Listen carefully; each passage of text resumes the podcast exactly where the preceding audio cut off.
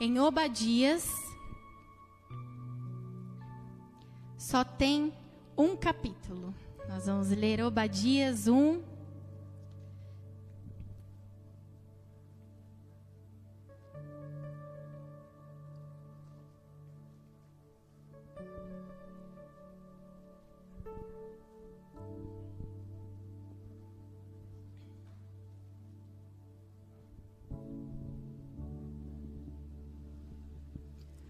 Todos encontraram?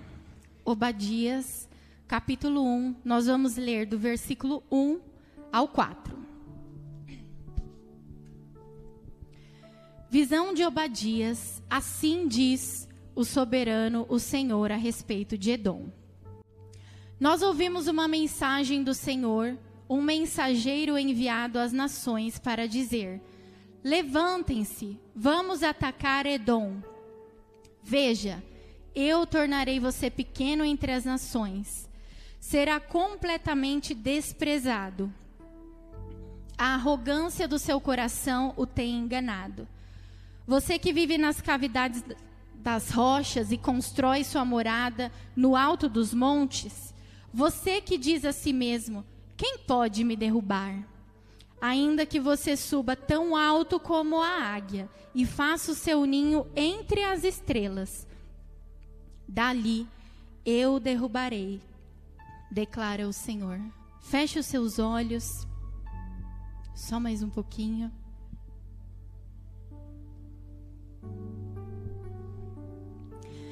Espírito Santo de Deus, nós queremos declarar que o Senhor tem toda a liberdade de agir, de fluir aqui nessa noite.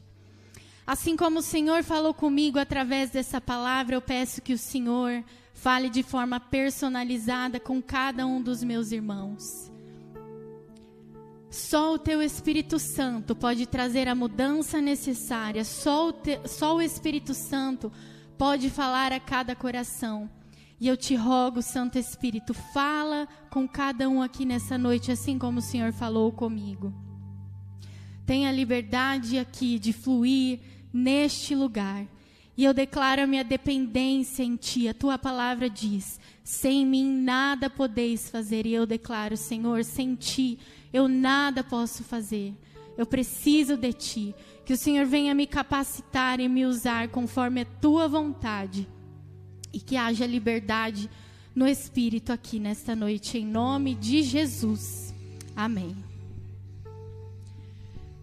Só para a gente se contextualizar do que estava acontecendo aqui, eu vou contar o que antecede essa história aqui, essa profecia de Obadias.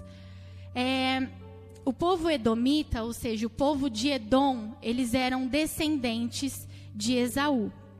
E o povo israelita eram descendentes de Jacó, aquele a quem Deus mudou o nome para Israel.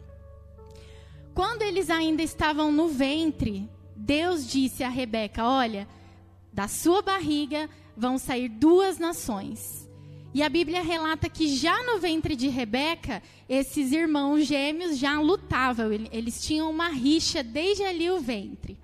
E você conhece toda a história de Esaú e Jacó, sobre a primogenitura, tudo o que aconteceu. E nesse contexto em que nós lemos, a Bíblia está contando sobre o povo edomita, ou seja, os descendentes de Edom. Nessa época, o profeta Obadias ele foi levantado por Deus para profetizar sobre a sentença que Deus havia dado sobre essa nação. Deus havia emitido uma sentença sobre eles e viria a cumprir futuramente. A história de Israel, os israelitas e os descendentes de Esaú, é uma história um tanto com, quanto conturbada. Porque depois dessa rixa dos irmãos, aconteceu uma rixa familiar de descendentes, né? Então, o povo edomita, ele sempre tinha o coração predisposto ao povo israelita. Tanto é que a Bíblia relata que quando o povo de Israel saiu do Egito, eles precisaram atravessar por Edom e esses irmãos não permitiram que eles atravessassem por lá. E eu te convido a ler Obadias, todo o capítulo 1, quando você chegar em casa, e a partir do versículo 10, você vai conseguir entender melhor que não foi só por esse motivo, mas existiu muitos outros motivos pelo qual o Senhor trouxe uma sentença aos edomitas. Aquela nação, a história conta que aquela nação era muito poderosa na época. Eles viviam em fortalezas, as cidades, os muros da cidade tinham mais de 615 metros de altura, imagina. Eram verdadeiras fortalezas. Eles eram um povo muito rico da época. Eles exportavam cobre para o Egito.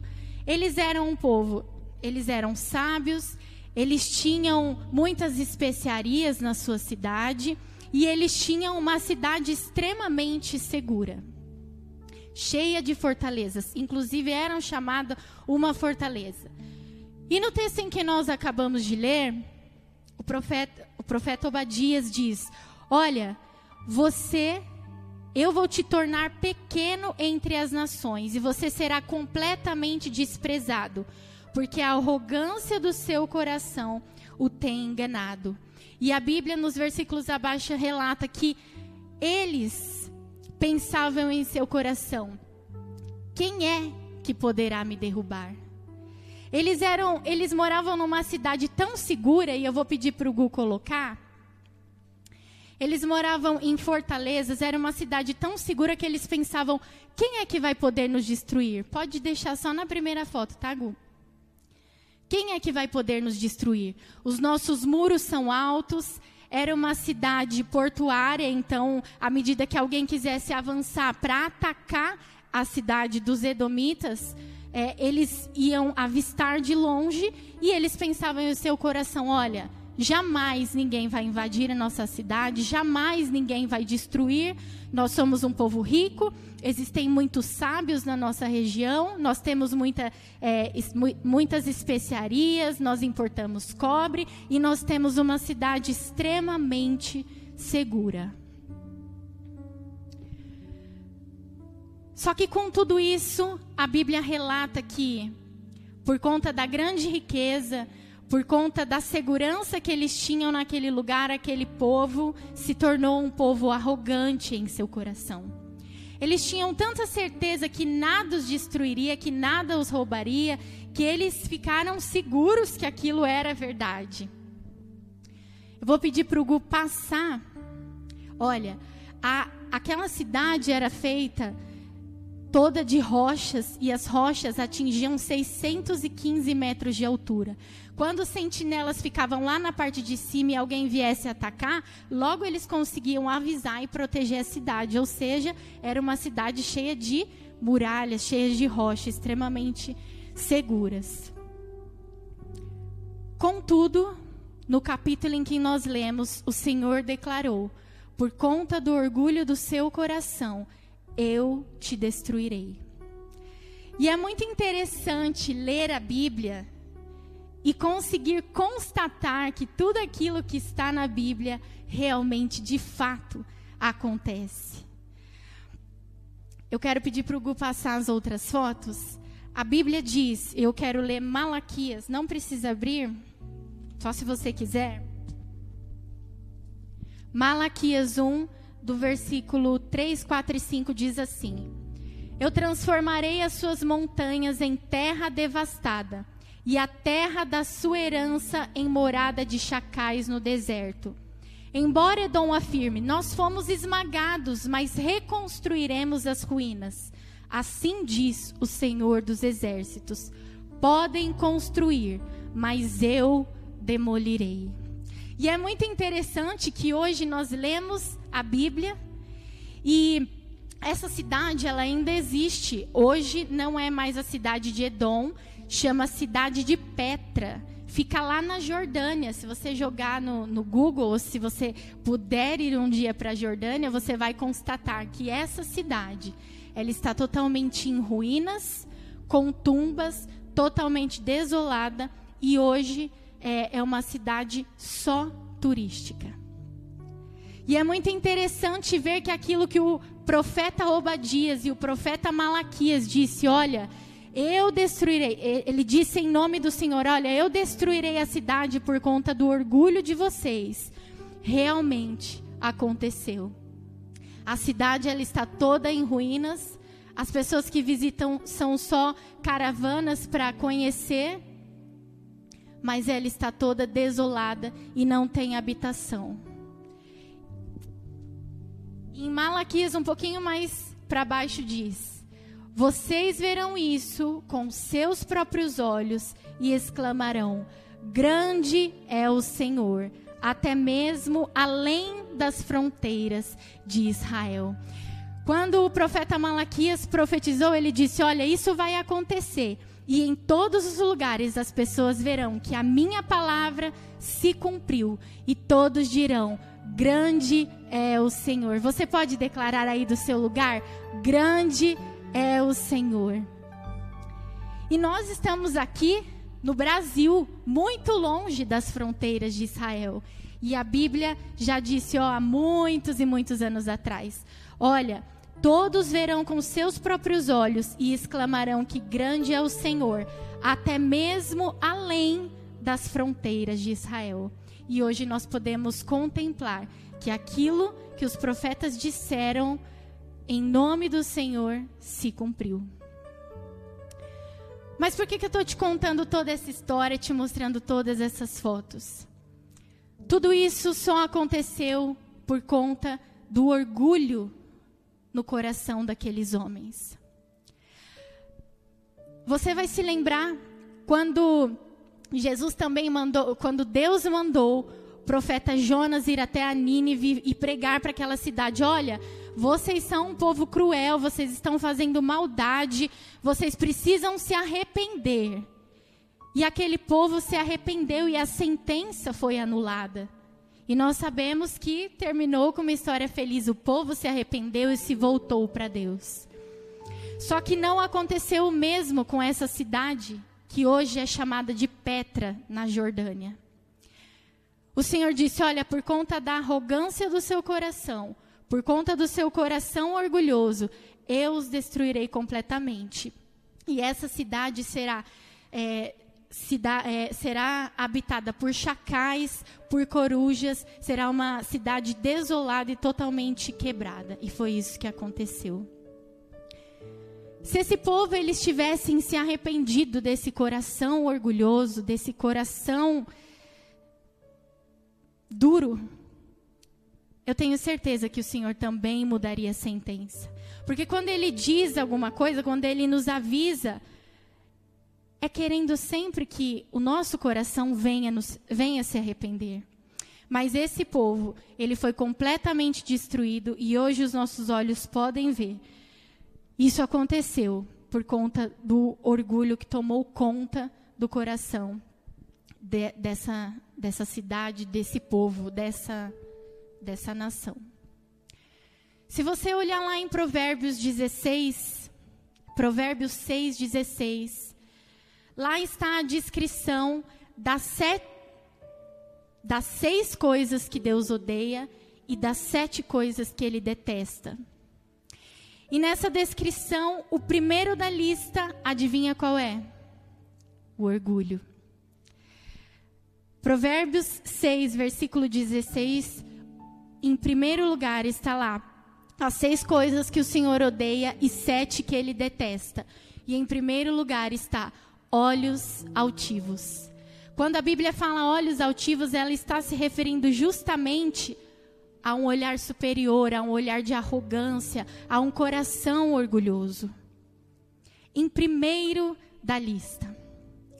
E quando nós olhamos no dicionário, o antônimo da palavra orgulho é exatamente humildade. E é exatamente sobre essas verdades que eu quero conversar um pouquinho com vocês nessa noite orgulho versus humildade.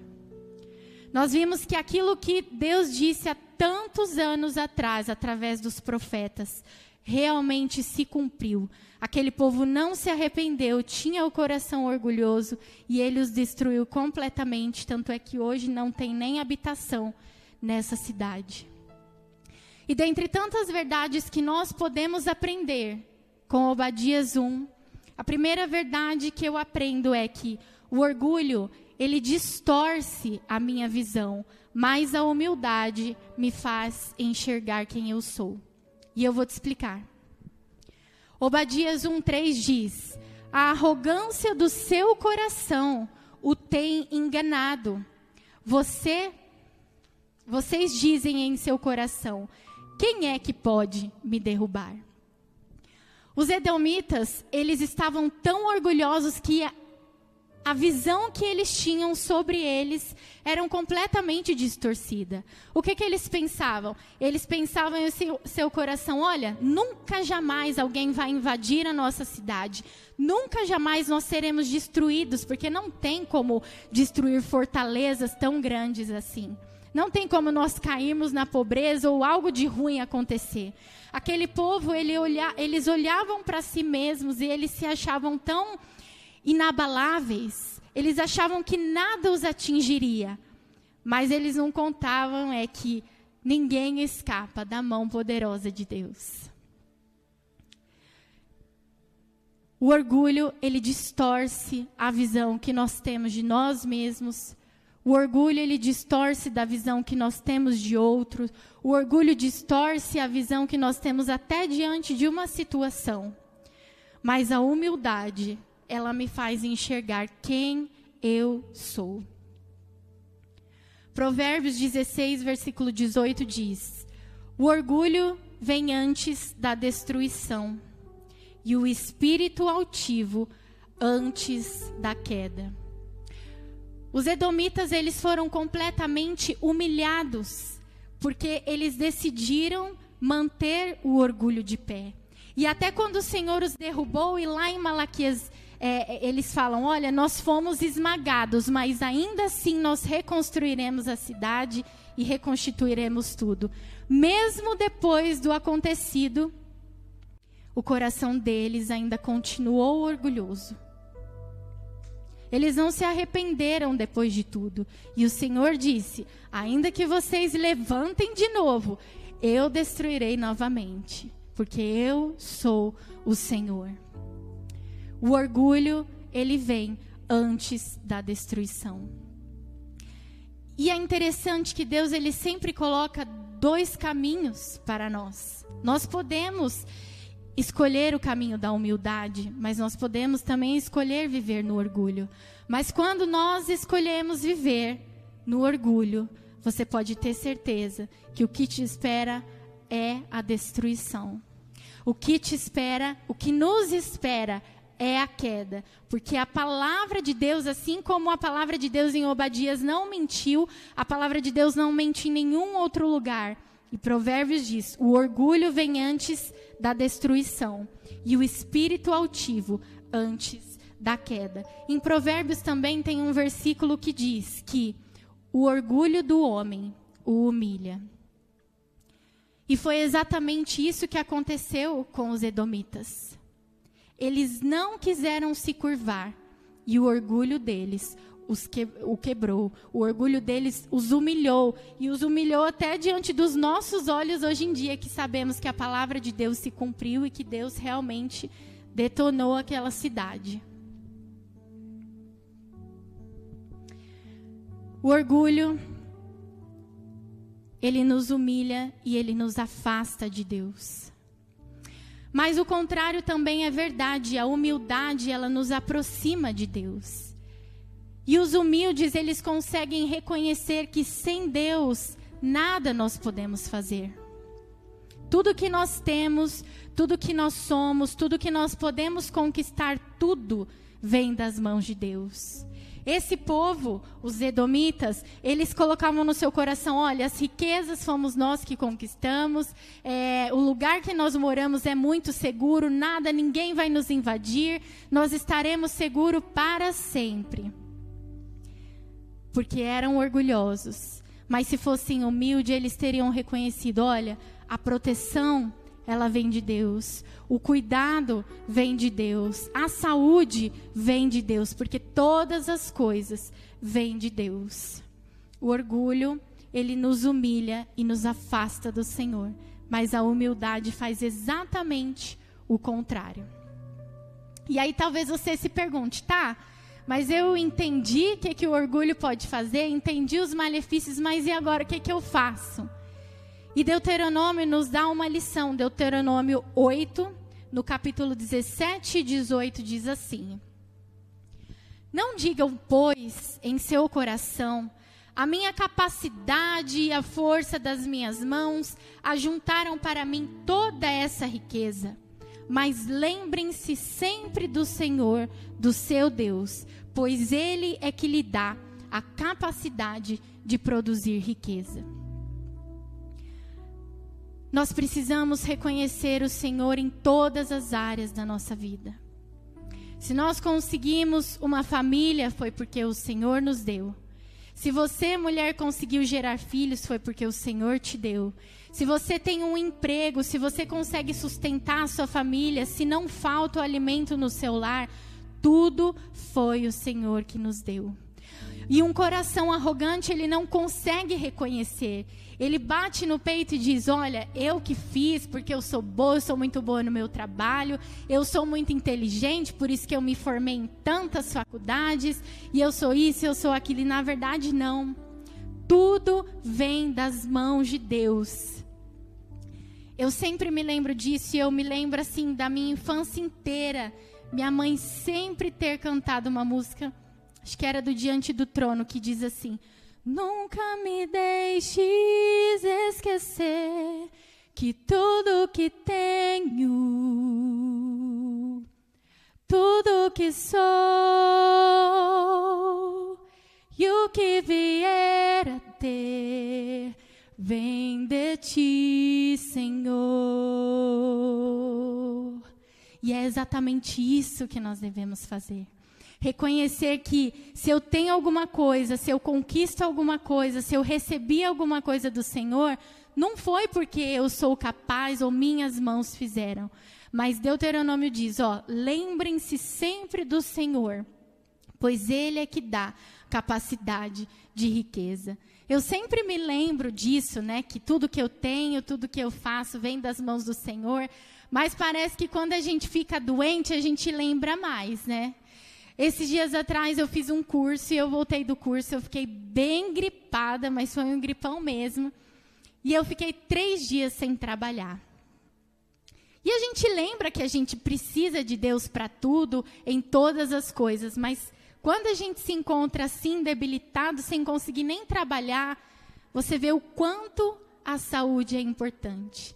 E o quanto, se, se Deus permitir que um vírus ali da gripe, um vírus simples, da gripe, ele te pegue, você já para, aí você já não consegue trabalhar. Você pode ter os melhores equipamentos, você pode ter a agenda cheia, pode ter os clientes, mas sem a saúde, a gente nada consegue fazer. Sabe por quê? Tudo vem do Senhor. João 15, versículo 5, Jesus, isso é uma, uma frase de Jesus. Ele diz: Sem mim nada podeis fazer. E o orgulhoso é exatamente assim: olha, eu consigo fazer as coisas com, as, com a minha mão, mas o humilde fala exatamente o contrário: ó, sem o Senhor realmente eu não consigo fazer nada. E Deuteronômio deixa essa lição para nós: olha, não pense que foi você, mas em tudo reconheça que foi o Senhor. Sabe por quê? Sem Ele, nós nada podemos fazer.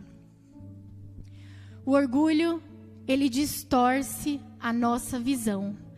Mas a humildade, ela nos faz enxergar quem realmente nós somos.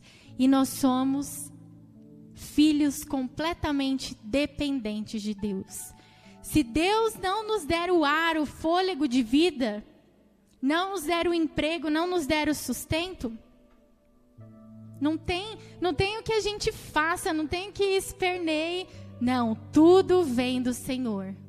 O orgulho ele distorce a nossa visão, mas só a humildade nos faz enxergar realmente quem nós somos. E eu quero fazer uma pergunta que você não precisa me responder, mas é para assim como eu refleti, para você refletir também. O quanto nós temos reconhecido do Senhor no nosso dia a dia. Por vezes a gente começa a olhar para aquilo que a gente construiu, a família, ou talvez coisas que nós conquistamos, e a gente começa a querer se orgulhar, como diz minha mãe, começa a querer se abestar. Mas nós não podemos nos orgulhar. Devemos sempre lembrar que todas as coisas foi Deus que nos deu. Nós podemos decidir ter um coração orgulhoso, mas nós podemos decidir também ter um coração humilde, enxergando quem nós somos e nós somos filhos completamente dependentes de Deus. Uma segunda verdade que eu vejo nesse texto, e quando eu estava escrevendo essa frase de transição, esse ponto, eu fiquei, meu Deus, será que eu escrevo isso mesmo? Mas o Espírito Santo falou, vai, escreve. Então você segura aí na cadeira que é forte. Uma segunda verdade que eu aprendo é que o orgulho me faz parecido com Lúcifer, mas a humildade me faz parecer com Jesus. É forte, né? Eu mesmo fiquei, meu Deus. Mas olha o que Ezequiel diz. Aqui nesse contexto, tá, irmãos? O, o, profeta, ele estava profetizando sobre a vida de um rei, mas fazendo alusão a Lúcifer, tá? Ezequiel 28, 17 diz assim: Seu coração tornou-se orgulhoso por causa da sua beleza, e você corrompeu a sua sabedoria por conta do seu esplendor. Quando a gente lê sobre a queda do diabo, de Lúcifer, dos céus, a Bíblia relata que ele foi expulso de lá não porque ele quis ser igual a Deus, ele quis ser maior do que Deus. Ele falou em seu coração: Olha, eu quero me assentar no trono acima das estrelas, acima de Deus. Um outro capítulo diz isso. Eu quero me sentar acima das estrelas e acima de Deus.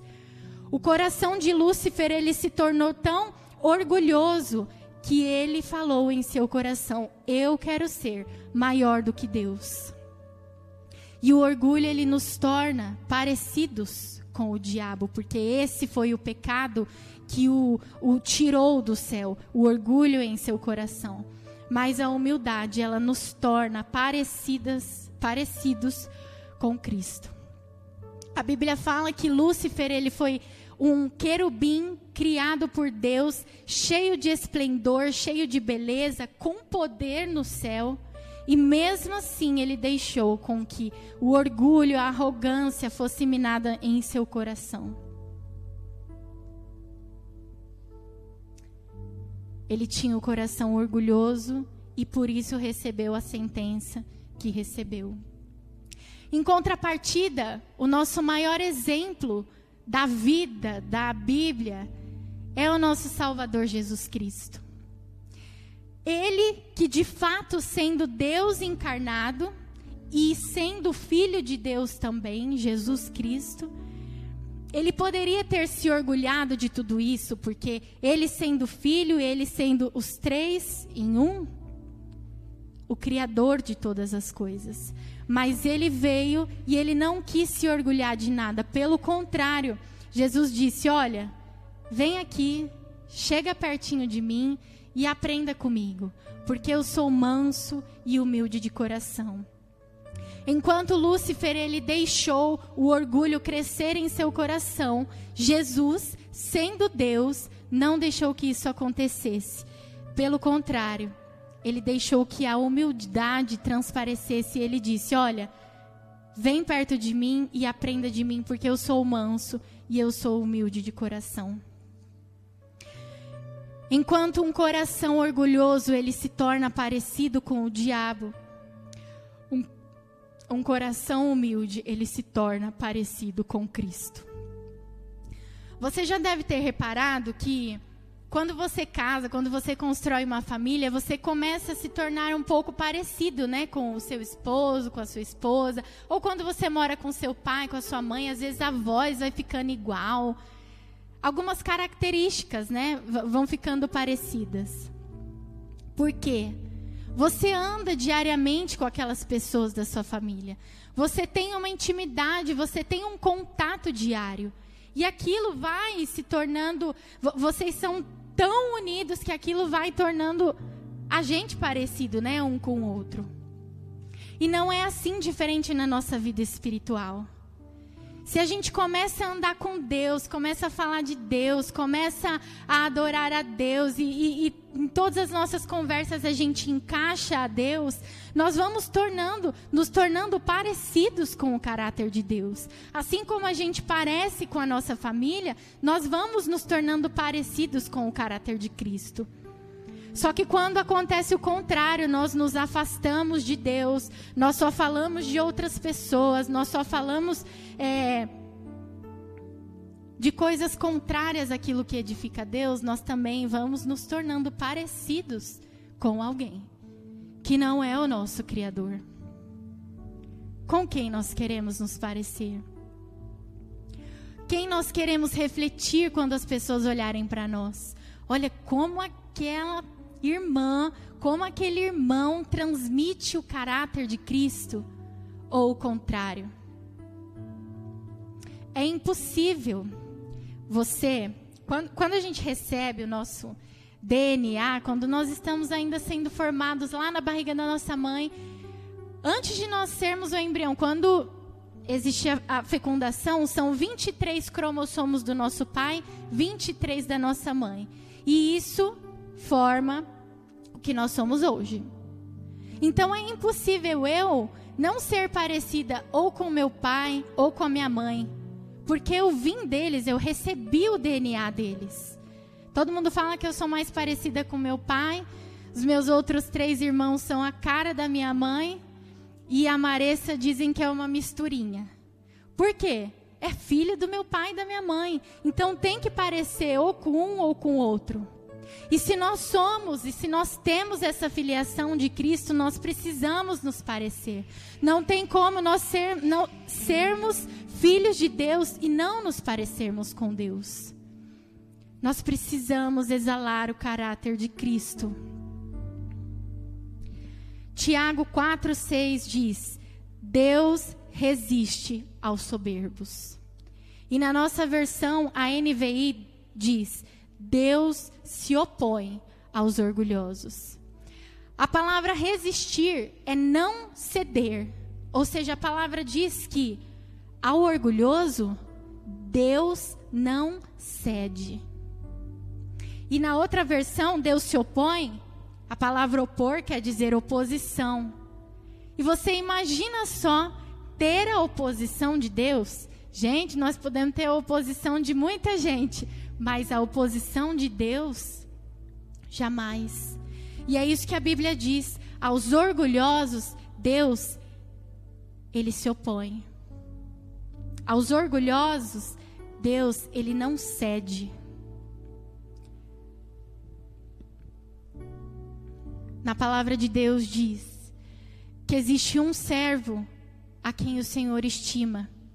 E Jesus disse: A esse eu estimo, ao humilde e o quebrantado de espírito. Será que nós queremos ser resistidos a Deus? Será que nós queremos que Deus não ceda a nossa oração, que Deus não ceda a nada referente a nós? Ou será que nós queremos ser a esse que Deus olhe, olha, a esse eu estimo, a esse eu eu aprecio, a esse eu, qual outra palavra? Admiro ao humilde e ao quebrantado de espírito. Eu tenho certeza que, assim como eu, você também quer ser estimado por Deus.